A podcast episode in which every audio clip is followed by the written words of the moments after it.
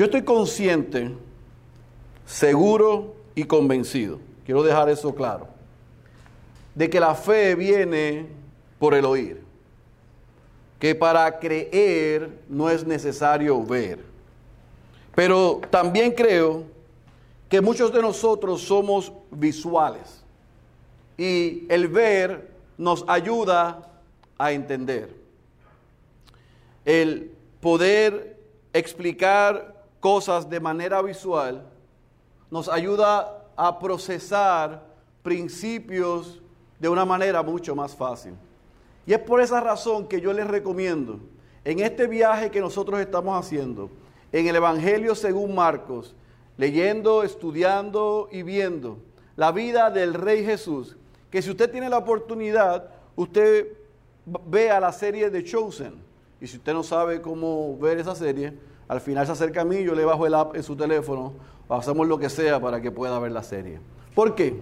Porque yo creo que ellos han hecho un gran trabajo, un esfuerzo gigantesco en poder ayudar al lector, aquel que ha leído la vida, el ministerio de Jesús, los evangelios, a poder ver a Jesús como estamos aprendiendo los miércoles, como alguien que es manso, que es humilde, que es compasivo, alguien que disfruta y se goza de estar con aquellos que están en pecado y perdidos y que tienen hambre de Él.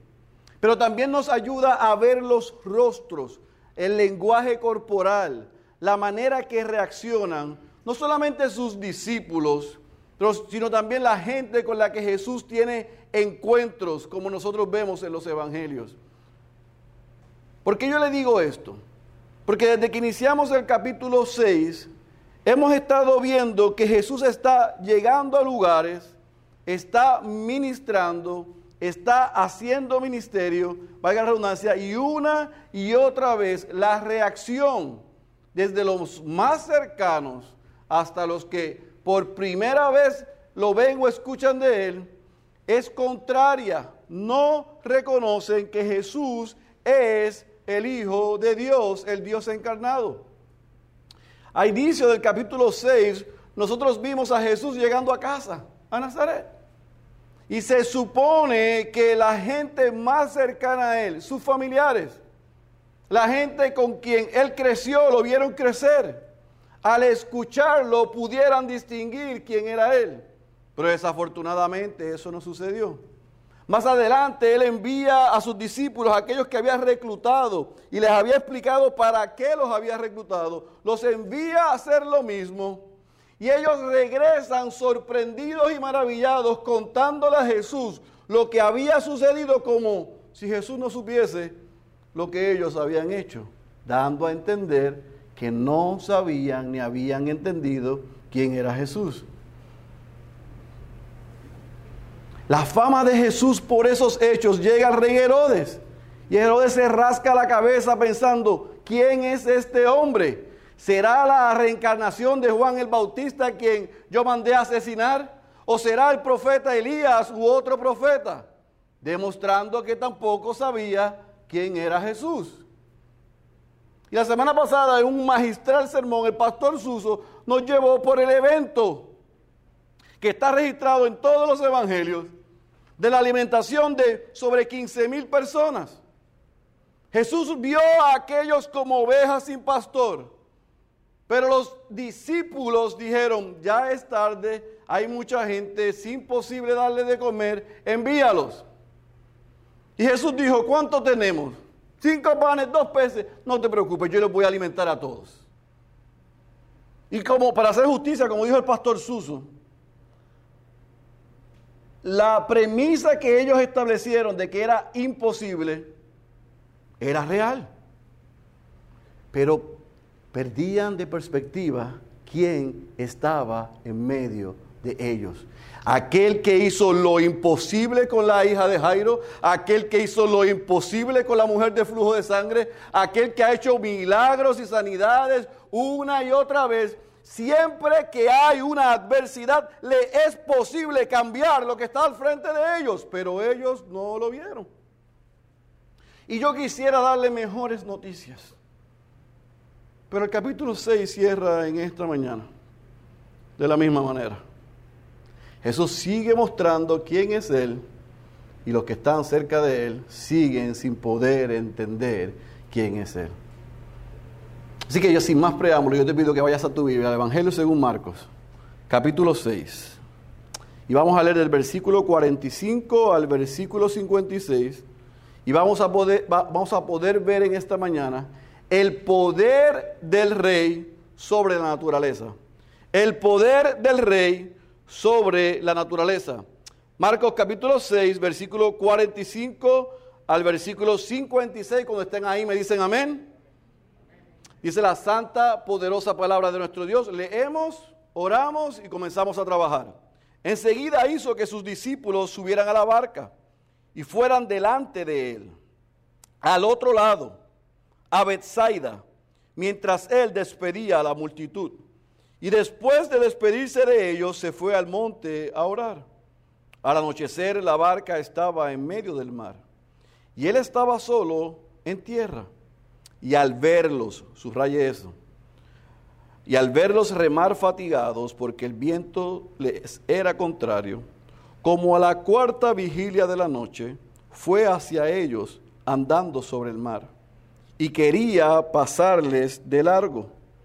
Pero cuando ellos le vieron andando sobre el mar, pensaron que era un fantasma, y circula esa expresión, y se pusieron a gritar. Porque todos le vieron y se turbaron. Pero enseguida, él habló con ellos y les dijo, tened ánimo, soy yo, no temáis. Y subió con ellos a la barca, y el viento se calmó. Y ellos estaban asombrados en gran manera, porque no habían entendido lo de los panes, sino que, subraya esa expresión, su mente estaba embotada. Terminada la travesía, llegaron a tierra en Genezaret y atracaron. Cuando salieron de la barca, enseguida la gente reconoció a Jesús y recorrieron apresuradamente toda aquella comarca y comenzaron a traer a los enfermos en sus camillas a donde oían decir que él estaba. Y donde quiera que él entraba en aldeas, ciudades o campos, ponían a los enfermos en las plazas y les rogaban que les permitiera tocar siquiera el borde de su manto. Y todos los que lo tocaban quedaban curados. Vamos a orar. Padre, te rogamos en esta preciosa mañana que tu espíritu predique un mejor sermón del que yo soy capaz en la vida y en los corazones de esta tu iglesia que a través de estos 11 versículos nosotros podamos ser desafiados, pero también animados a confiar al Rey que tiene poder sobre todo y todos. Esa es nuestra oración en el nombre de Jesús. Amén, amén, amén. ¿Qué vamos a ver? Vamos a ver el versículo 45 al versículo 52, a Jesús andando sobre el mar y vamos a ver del versículo 53 al versículo 56 a Jesús sanando a muchos. Este relato que nosotros acabamos de leer, tanto Mateo como Juan lo describen. Y yo quiero que usted anote ahí en su bosquejo estos versículos, porque me gustaría que lo leyeran más adelante. En Mateo capítulo 14, versículo 22 al 33, usted va a ver el relato que da Mateo sobre este, estos dos sucesos y Juan capítulo 6, versículo 16 al versículo 21. Ahora, yo quiero que usted se ubique por un momento. Varias veces el pastor Suso y yo le hemos dicho que estos acontecimientos se están dando alrededor del mar de Galilea. Cada una de las cosas que han sucedido pasan alrededor del mar de Galilea, entre ciudades en, el eh, cercano al mar de Galilea. Así que Jesús está en constante movimiento.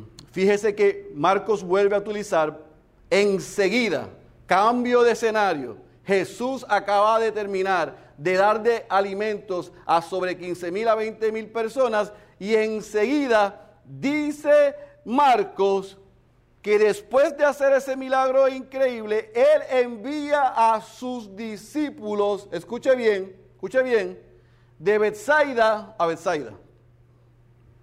Ellos estaban en Bethsaida y los envía a Bethsaida. ¿Cómo así? Ellos estaban en Bethsaida, de Julia y los envía a Bethsaida de Galilea. Así se llamaban esas dos ciudades en la zona. Y es interesante porque Jesús les dice, vayan al frente y nos vemos en Bethsaida. No, pastor, eso no lo dice, eso no es lo que dice. Lo que dice Marcos es, lea bien, eso después bueno no le sirven. Mire lo que dice. Enseguida hizo que sus discípulos subieran a la barca y fueran delante de él, al otro lado a Bethsaida. Claro. Marcos nos está narrando que Jesús le dio unas instrucciones a ellos y les prometió, les garantizó, montense y nos vemos al otro lado. Nos vamos a ver allá. No olvide eso. ¿Estamos claros? Le dijo, vayan delante de mí en lo que yo despido a la multitud. Y dice la parte baja del versículo 45 que entonces él despide a la multitud para que regresen a la casa. ¿Por qué esto es importante? Porque en Juan capítulo 6 nos da un pedazo de información que es sumamente importante. Por eso fue que le dije que leyeran estos dos eh, relatos paralelos para que no, porque se complementan. Juan capítulo 6 dice que las multitudes querían tomar a Jesús para hacerlo rey. Así que Jesús ya sabía, no se olvide, omnisciente, omnipresente, omnipotente, Dios encarnado, cuál era el deseo de sus corazones. Así que antes de que ellos hicieran lo que querían hacer, Jesús los despide. Despide a la multitud y esto es lo que llama mi atención. Acaba de alimentar a casi a 20 mil personas con cinco panes y dos peces. Si estuviese en tiempos modernos, hubiera salido inmediatamente en Facebook con las gafas y el micrófono. ¡Wow! ¿Qué clase de hombre? Una fanfarria, una publicidad, un llamar la atención. Eso era lo lógico, la celebración después del milagro, ¿sí o no? Y yo le voy a probar eso. Pero eso no es lo que hace Jesús. Jesús nuevamente, después de estar un día intenso, ministrando, dando, agotado, sirviendo a aquellas ovejas, está cansado y le es necesario apartarse a qué? A orar. En vez de celebrar, en vez de ir con ellos hacia el otro lado, wow, sobraron tantas canastas. Oye Jesús, pero increíble. Jesús dice, vayan, yo necesito en mi humanidad conectarme con el Padre y se va al monte a orar. ¿Está conmigo? Así que del versículo 47 al versículo 52 entonces nos dice que después de que ellos salen, Jesús se va al monte a orar, llega la noche. Y Jesús estando en tierra y ellos en medio del mar, habían vientos contrarios y Jesús desde tierra y desde el monte ve que ellos están fatigados, cansados, agotados, remando y que no habían pasado muchas millas, muchos kilómetros desde que salieron porque había una gran tempestad. ¿Está conmigo? Jesús está en tierra, ellos están en medio del mar, la instrucción es vayan allá, nos vemos allá, Jesús está orando, Llega la noche y los mira y ellos están en el muro. Se supone que estén donde está ahí. Y ellos están aquí. Así que, ¿qué dice Marcos que Jesús hace? ¿Qué dice? Ve el versículo, mira el versículo 48, lo que dice. Y al verlos, y yo le dije que subrayaran eso. Ellos estaban en medio del mar, fatigados, en medio de una tempestad, con vientos contrarios a ellos, asustados, nerviosos, preocupados, con PTSD, porque ya les había pasado eso, y lo más seguro que entre ellos estaban diciendo, ahora no está aquí, ahora no está durmiendo. Pero Marcos dice que mientras eso está sucediendo, una escena similar, y hay el mismo sentimiento de emoción, Jesús los estaba viendo. Y dice el versículo 48 que al verlos, como a las 3 de la mañana, de 3 a 6 de la mañana, antes que amaneciera, yo quiero que subraye esto, va hacia ellos. Jesús no solamente los ve en medio de la tormenta y de la tempestad, sino que va hacia ellos. Ahora, va hacia ellos ¿cómo? Cogió una lanchita, se montó, prendió el motor y le dice, tranquilos, quietos, por aquí, aquí estoy. Eso es lo que dice. Dice Marco que Jesús los ve y Jesús va hacia ellos andando sobre qué? Sobre el mar. Imagina la escena. Pero hace un comentario, Marcos, que llama mi atención, y es en la parte baja del versículo 48 que dice, y quería pasarles de largo. Ahora, esa porción ha sido bien mal interpretada, porque pareciese a un Jesús no compasivo que quiere ver a esos hombres en esa situación y decirle, nos vemos en Besaida. Y eso es un error. Interpretarlo así es un error. Lo que quiere decir es, y lo probamos en Juan capítulo 6, que el deseo de Jesús era ir hacia ellos, como está dicho por Marcos, pero que ellos en medio de su dificultad le invitaran, creyeran, le dijeran, súbete, montate, ayúdanos. Y eso no es contrario. El que Jesús decrete, elija y decida hacer cosas, no quita que debe haber un esfuerzo, un acercamiento de nuestra parte. Así que Jesús va hacia ellos, pero está esperando que ellos le requieran que Él sea parte, que se añada a la situación. Así que la escena está servida. Ellos están en desesperación, los vientos son contrarios, es casi al amanecer, Jesús tiene compasión de ellos, va hacia ellos, se acerca y ¿qué sucede? ¿Qué sucede? Dice el versículo 49 que cuando ellos lo vieron andando sobre el mar, y me voy a parar ahí porque voy a hacer la misma eh, disclaimer que usó el, el pastor Suso la semana pasada. La lógica dice que nadie camina sobre el mar, ¿verdad? Así que si a las 3, 4, 5 de la mañana hay unos vientos contrarios, estamos casi hundiéndonos. Recibimos una instrucción de llegar al otro lado, no hemos podido llegar más de la mitad porque es muy fuerte la tempestad. Y vemos a alguien caminando sobre el agua, no vaya a justificar que lo que ellos hicieron. Ah, pues seguro dijeron que era un fantasma, o sea, un espíritu. No, eso lo podían decir otros. Pero ellos.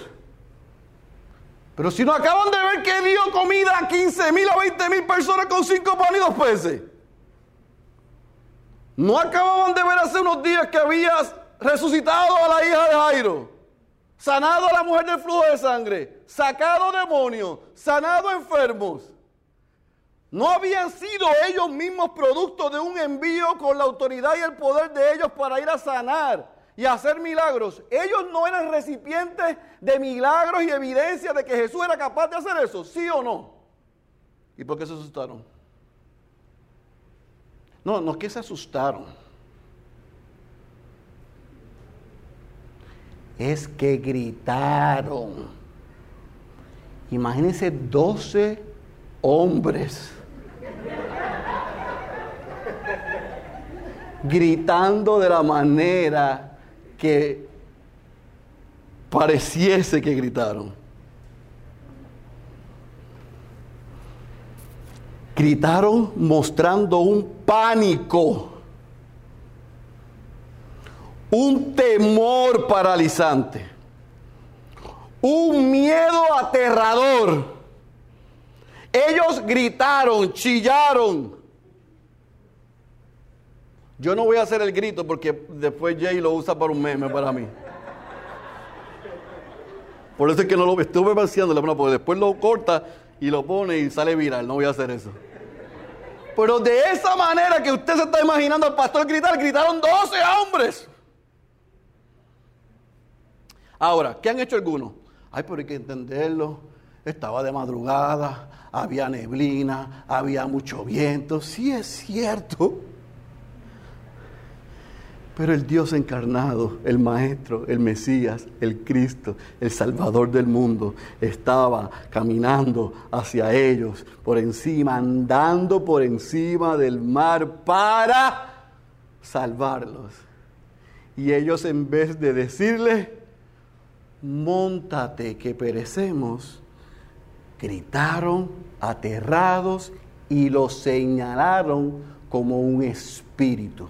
Así que no solamente era Herodes los que tenían ideas erradas y raras, todavía los discípulos a esta altura tenían, salía de su, como nos pasa a nosotros, de, nuestra, de nuestro closet, ideas raras.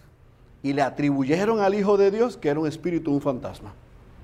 Ahora, si eso me lo hubieran hecho los Timoteos y los internos a mí, yo me hubiera parado a la mitad de la pero qué poca vergüenza es esa. Pero si yo les dije que llegaran allá, están Pero Luis, ¿cómo tú te pones a gritar? Soy yo, mi hijo. Cállense y abra aquí para que yo me monte. Eso es lo que yo hubiera hecho. Pero Jesús no hizo eso. Porque Jesús fue qué? Compasivo. Ahora, si usted va al relato de Mateo, capítulo 14, en esa situación entre que ellos ven a Jesús y gritan y Jesús le dice, no teman, yo soy, tengan ánimo.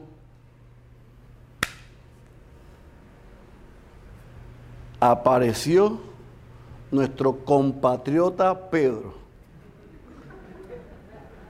del barrio Collores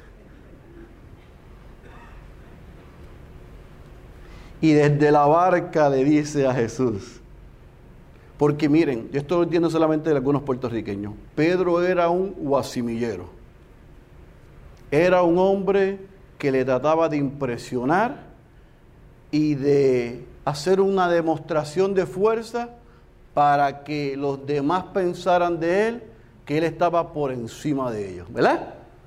Así que en el relato de Mateo nos dice que cuando él ve a Jesús caminando, y Jesús le dice, tengan ánimo, no teman, yo soy similar a las palabras que Dios le dijo a Moisés antes de enviarlo a Faraón y cuando le preguntaran quién me envió, le dijera yo soy, o sea, tranquilo, yo estoy en control. Son las mismas palabras que Jesús dice en, el, en medio del mar a sus discípulos, yo soy. Pues Pedro dice, si tú eres, mándame a buscar. Y Jesús le dijo qué? Ven. Así que Jesús miró la vez que le dijo, te lo dije. Se bajó y usted sabe el resto de la historia. Ahora, la pregunta que se han hecho es, si el Evangelio según Marcos es viendo a Jesús a través de los ojos del apóstol Pedro, ¿por qué Pedro no lo narró y Marcos no lo apuntó?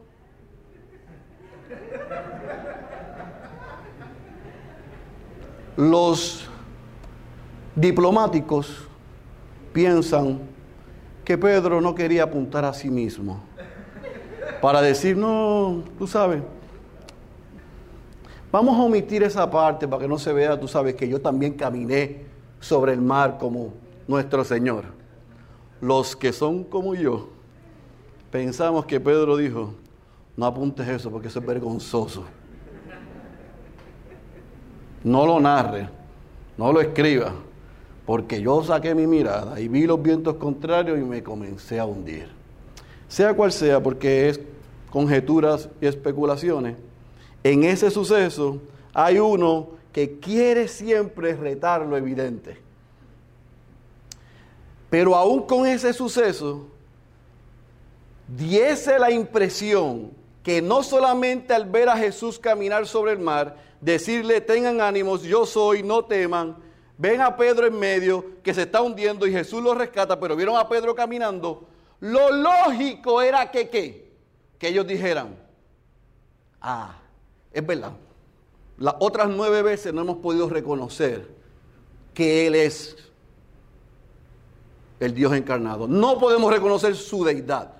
No podemos notar que Él es Dios, es verdad. Pero ahora sí, eso es lo que yo esperaría, usted no. Pero ¿qué dice el versículo 52? Que no habían entendido todavía lo de los panes porque su mente estaba, ¿qué dice? Embotada. Yo quiero que coloque ahí en su Biblia esta expresión. Sus corazones estaban endurecidos. Sus corazones estaban endurecidos.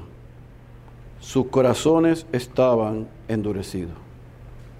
Ahora, cuando Marcos dice que su cabeza, su mente estaba embotada, cuando definimos que sus corazones están endurecidos, cuando los tres evangelistas nos presentan lo sucedido, no podemos comparar la actitud de los discípulos con la de los religiosos, que vamos a ver la semana que viene. No podemos ver la actitud de ellos con la de Herodes. No podemos comparar la actitud de los discípulos con los paganos. ¿Por qué? Porque ellos tenían, dicho por Jesús, aún poca fe. Estaban en un work in progress. Pero todavía no se le había revelado quién era Él.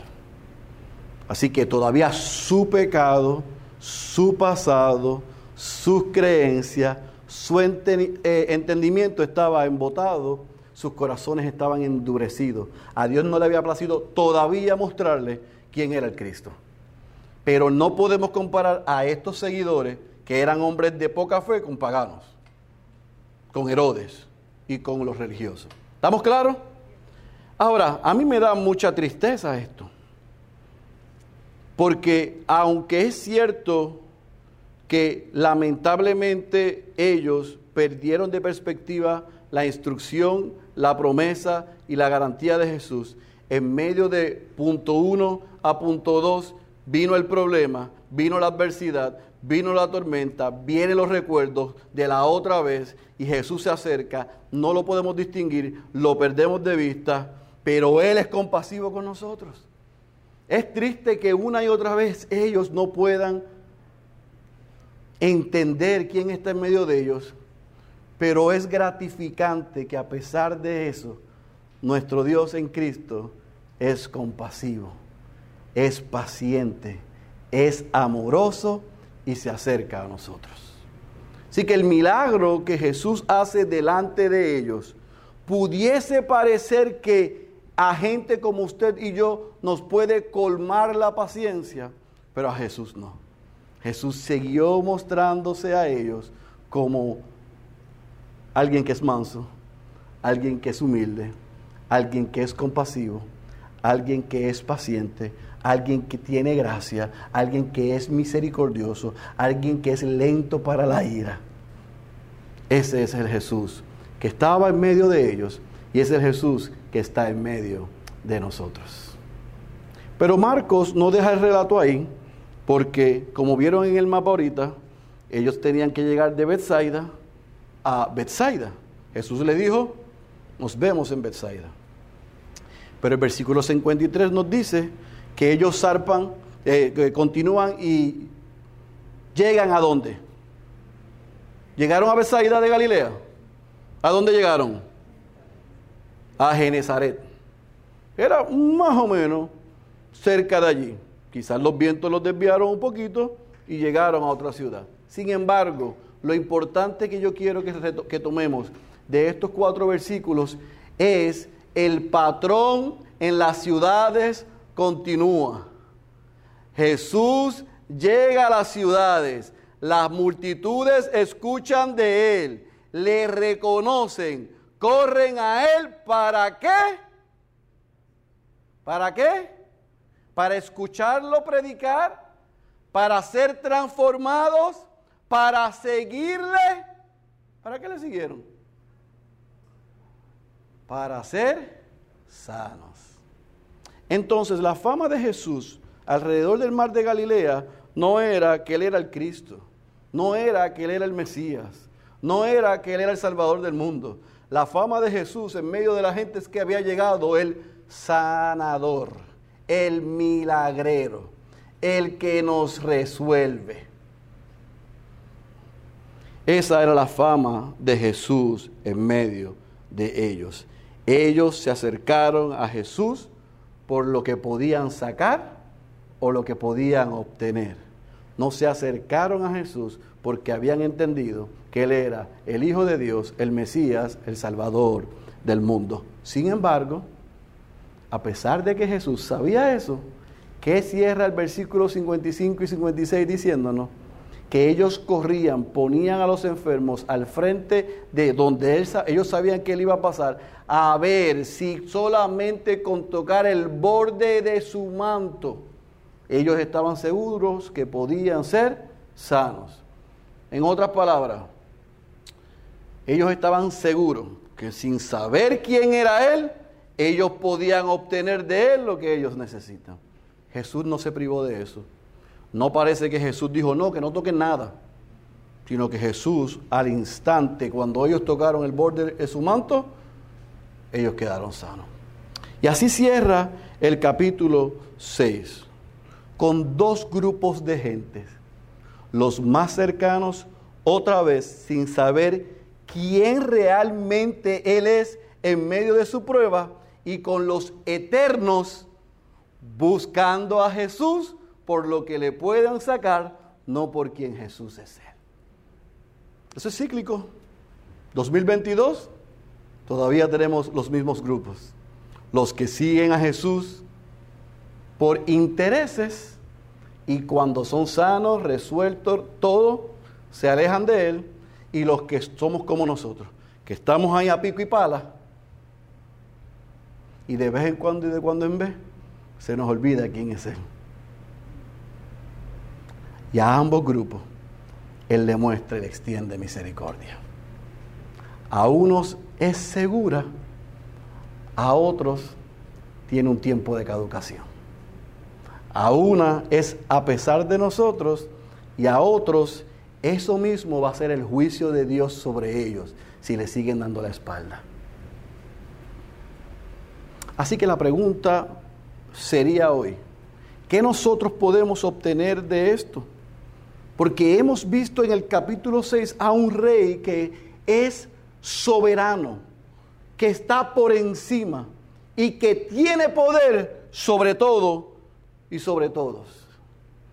El mismo Jesús que alimentó a 15 mil personas, el mismo Jesús que andó sobre el mar, el mismo Jesús que calma los vientos, el mismo Jesús que sana enfermos instantáneamente, es el mismo Jesús que está en medio nuestro.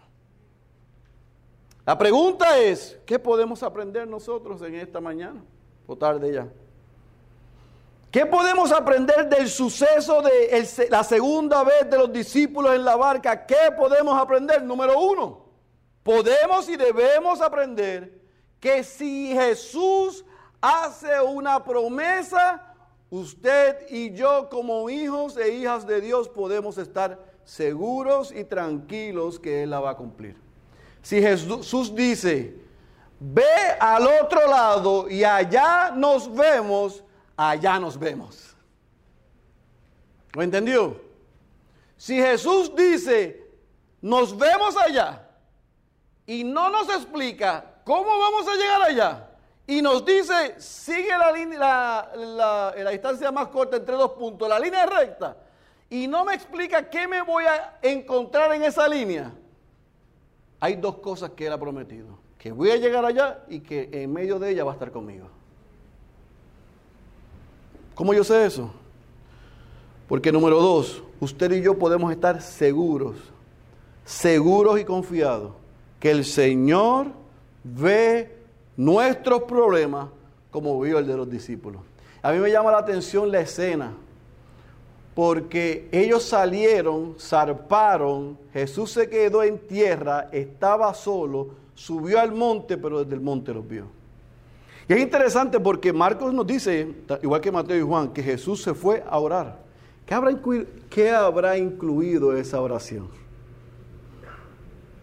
¿Habrá incluido a sus discípulos? Pero usted y yo aprendimos los miércoles que sí, que Él intercede por los suyos. Así que en medio de esa tormenta y esa tempestad, la promesa estaba, nos vemos al otro lado y aunque ustedes se encuentren con lo que se encuentre, yo los veo, ustedes están seguros. Yo voy a llegar a ustedes. Lo mismo que le dijo a ellos, que pasó con ellos, pasa con usted y conmigo, conmigo como hijos de Dios. Jesús llega a tiempo. Número cuatro, amada iglesia, en cada evento, situación de la vida, los hijos de Dios podemos estar seguros que por más difícil que sea, podemos y debemos recordar, tengan ánimo, yo soy, no tengan miedo. Tengan ánimo, yo soy, no teman. Tengan ánimo. Fíjense que esa expresión tengan ánimo de quien aparece en el, Nuevo, en el Nuevo Testamento registrada es de la boca de Jesús. Es Jesús el que dice, anímense, tengan ánimo. Yo soy, yo soy, no teman, ustedes están seguros. Pero es que tú no estás viendo lo que yo estoy viendo, no, yo estoy viendo lo que tú no ves. Esa es la diferencia.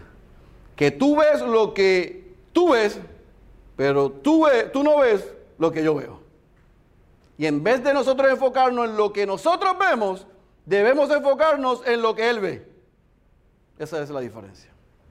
Jesús dice, tengan ánimo, soy yo, no teman.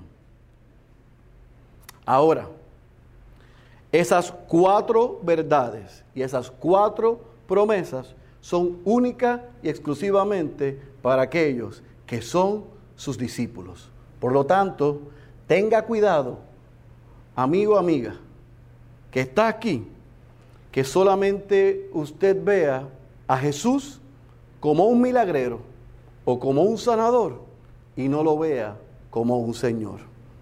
¿Cuál es la razón por la que tú te acercas a Jesús? ¿Para que cambie tu situación o para que transforme tu vida? ¿Para que ponga un parcho o para que nazcas de nuevo? Cuidado, porque muchos siguieron a Jesús por las razones equivocadas. Los que seguimos a Jesús porque hemos nacido de nuevo, estamos seguros en sus promesas, estamos confiados que Él ve nuestros problemas, estamos tranquilos y confiados, seguros y expectantes de que Él llegará a tiempo y confiamos que en cada evento difícil en nuestra vida, las palabras de Jesús a sus discípulos son las mismas para nosotros. Tengan ánimo, yo soy no teman.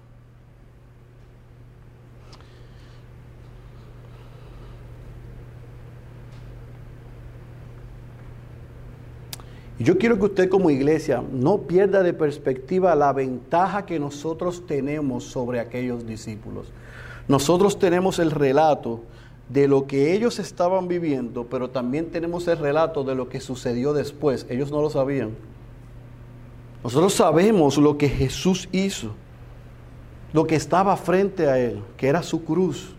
Él vino, vivió, murió, resucitó, para que nosotros tengamos la garantía que lo que iba a nuestra cuenta fue a su cuenta y lo que no merecíamos nos fue otorgado y con esa gracia y misericordia, salvación y vida eterna dejó su Santo Espíritu en nosotros para que en medio del diario vivir y las dificultades y tormentas de la vida podamos estar seguros y confiados y tener ánimo, porque Él es, no tenemos que tener miedo.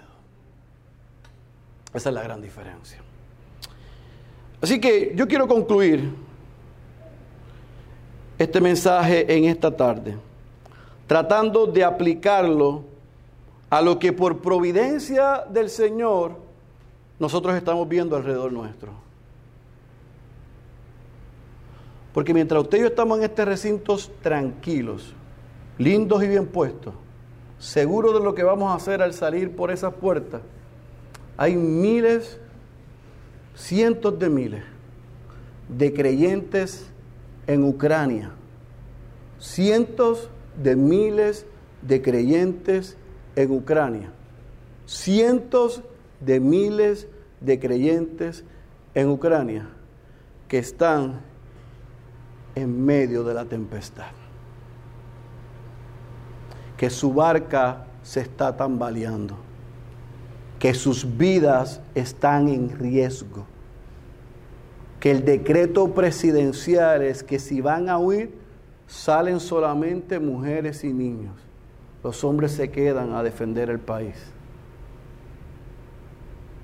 Y ayer el presidente de nuestro seminario en Ucrania rogaba, rogaba que para que lo que cambiase en Ucrania fuese permanente, iba a requerir un milagro de Dios. Y nos llamaba a nosotros a orar y clamar a una intervención divina en medio de la tempestad que ellos están viviendo. Pero mientras ellos están en la tempestad, ellos están confiados y seguros que su responsabilidad es abrir sus puertas, abrir sus hogares, abrir sus iglesias, abrir el seminario para recibir no solamente a los santos, sino también para servirle a su comunidad. Y que en medio de esas tempestades y dificultades como la guerra que están experimentando y como está sucediendo, que los mismos soldados creyentes ucranianos están predicándole el Evangelio a los civiles y Dios está haciendo algo en medio de ese país. A mí me dijo un gran amigo mío que una cosa es con guitarra y otra es con violín. Es fácil leer ese texto y decir amén, pero qué difícil es estar como esos hermanos ahora mismo. Y esos hermanos ahora mismo, ahora mismo han hecho suyas las palabras de Agustín cuando piensan en lo que está sucediendo. Agustín dijo sobre este relato, Jesús vino caminando entre las olas y así él pone todas las tormentas de la vida bajo sus pies cristianos, ¿por qué tienen miedo?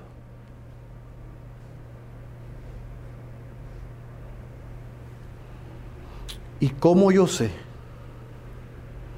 que esa expresión que hace Agustín sobre lo sucedido a los discípulos en medio de la barca se hace realidad?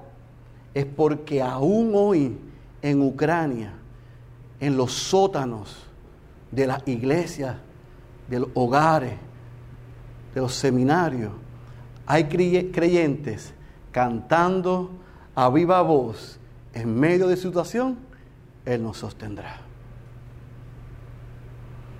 Con mis ojos, lo que vemos, no lo podemos comprender. Con nuestros ojos, no lo podemos entender. Pero hay algo muy dentro de nosotros que nos recuerda, tened ánimo, yo soy, no teman, en medio de eso yo los sostengo. Amados, los creyentes y la iglesia en Ucrania nos están dando una lección de lo que es ser cristianos en medio de la dificultad. Nosotros decimos que estamos orando por ellos. Lo que debemos estar es aprendiendo de ellos. El que tenga oídos para oír, yo ruego que haya escuchado la voz de Dios. Cierre sus ojos, por favor.